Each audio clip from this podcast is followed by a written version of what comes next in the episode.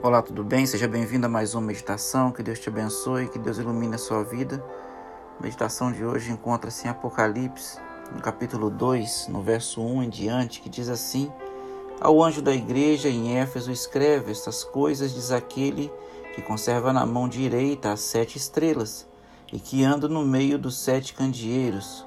Conheço as tuas obras, tanto o teu labor como a tua perseverança e que não pode suportar homens maus, e que pusestes à prova os que a si mesmo se declararam apóstolos e não são, e os achastes mentirosos. Verso 4: Tenho, porém, contra ti que abandonastes o primeiro amor.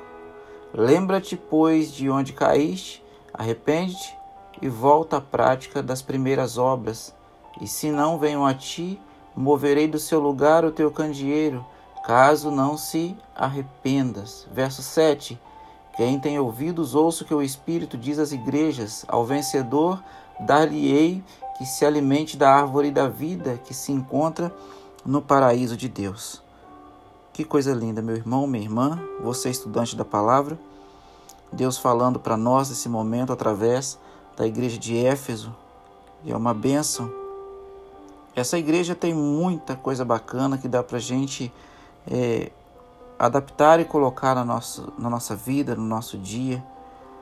Mas eu quero chamar a atenção de vocês que Deus começa escrevendo e começa colocando um elogio que conhecia o labor, as lutas, a dificuldade, o trabalho dessa igreja, Deus já conhecia, as dificuldades que ela enfrentava, Deus já conhecia, mas tinha um problema no meio dessa suposta igreja perfeita, igreja do primeiro século, né? O primeiro século ali que pregava uma religião pura, sem mistura alguma, um evangelho puro.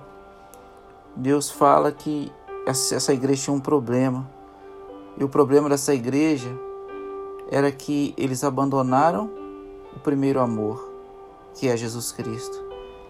Abandonaram aquele amor que eles conheceram quando desceram as águas batismais, quando desceram ao tanque, quando mudaram de vida, eles estavam esquecendo. E o que estava fazendo eles esquecer disso? Bom, contudo, esse amor ele estava desvanecendo ao colocar toda a ênfase, a igreja colocava toda a ênfase nas ações corretas e na sensatez da, da doutrina. Os membros, infelizmente, estavam perdendo o amor a Cristo e, por consequência, o amor um pelos outros. Sua religião havia se tornado legalista e sem amor. Estavam fazendo o que era certo, mas suas obras eram frias e desprovidas de amor. Olha que coisa! Faziam o que é certo, será que eu e você? Você já parou um pouquinho? Você que é membro da nossa igreja, Está fazendo o que tem que ser feito, mas porém está fazendo sem amor ao próximo? Esse era um dos problemas dessa igreja. E não permita que esse problema seja recorrente na vida da nossa igreja. Na Bíblia, ali, o arrependimento é, está intimamente ligado a uma virada radical na vida. Jesus chama essa igreja a se afastar da sua condição presente e se voltar para Deus. Deus estava chamando para que eles voltassem e promete algo maravilhoso. A promessa é de se alimentar da árvore da vida que se encontra no paraíso de Deus. Olha que coisa! Deus está dando é, um brinde, uma, um prêmio maravilhoso, além de você herdar o reino do céu. Você vai se alimentar da árvore da vida.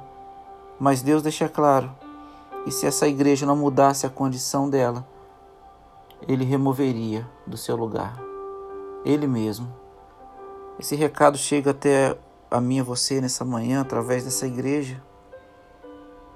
A situação da igreja de Éfeso ali no primeiro de Éfeso corresponde à condição espiritual da igreja como um todo no primeiro século, por volta ali do ano 31 ao ano 100 depois de Cristo.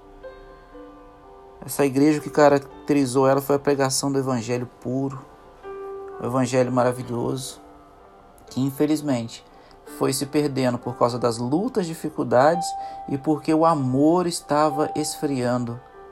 O meu pedido e minha oração nessa manhã é que o amor possa crescer na nossa igreja, que as indiferenças possam acabar e que Deus possa mais uma vez atuar na minha e na sua vida.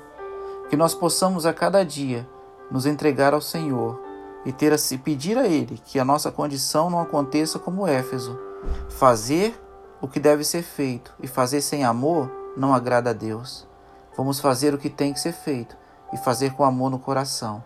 Primeiramente, amando a Deus acima de todas as coisas e amando o nosso próximo como a nós mesmos. Você está disposto nessa manhã a falar: Senhor, eu quero viver o primeiro amor, continuar vivendo ele, eu não quero abandonar esse primeiro amor. Eu quero amar o Senhor e quero amar o meu irmão, deixar as, as diferenças para trás, as intrigas, discussões, mas eu quero focar no Senhor, na volta de Jesus e quero levar o maior número de pessoas possíveis para o céu, influenciar o maior número de pessoas para encontrar o Senhor nas nuvens do céu e conhecer o teu evangelho eterno. Se essa for, se esse for o seu pedido, seu desejo, eu quero orar ao Senhor nesse momento. Querido Pai, obrigado, Senhor. Senhor tem nos ajudado, tem nos abençoado. Lutas, dificuldades vêm sobre a igreja, sobre os nossos irmãos sobre as famílias, mas o nosso foco, o nosso alvo está no Senhor. Por favor, querido Deus, unja a nossa vida com o Espírito Santo. Perdoa os nossos pecados, nossas faltas. Neste momento, os irmãos estão orando comigo, estudantes da Bíblia, as pessoas onde esse áudio está chegando. Eles precisam ser abençoados pelo Senhor. Nós sabemos, ó Pai, que não só a igreja, mas muitas famílias estão se desfazendo porque estão perdendo o amor uns pelos outros. Não permita que isso aconteça.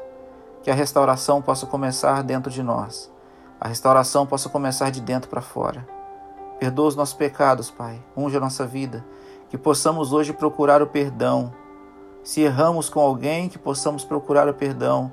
Se alguém errou conosco, nós possamos reconciliar com essa pessoa, porque o seu amor precisa constranger os nossos corações. Perdoa os nossos pecados, nossas faltas. Fica conosco nesse dia. Nós clamamos essas bênçãos e já te agradecemos no nome de Jesus. Amém.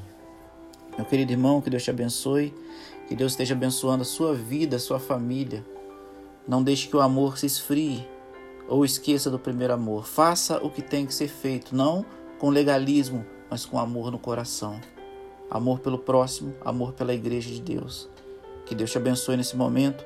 Fica um abraço aqui do pastor Irã Pascoal e da minha família, direto para sua família. Até que ele venha, eu vou. E você? Não se esqueça, mês de outubro começa as comissões de nomeações. Vamos orar pela nossa igreja para que Deus levante líderes com amor no coração e que possa que a obra possa continuar avançando. Deus abençoe. Forte abraço.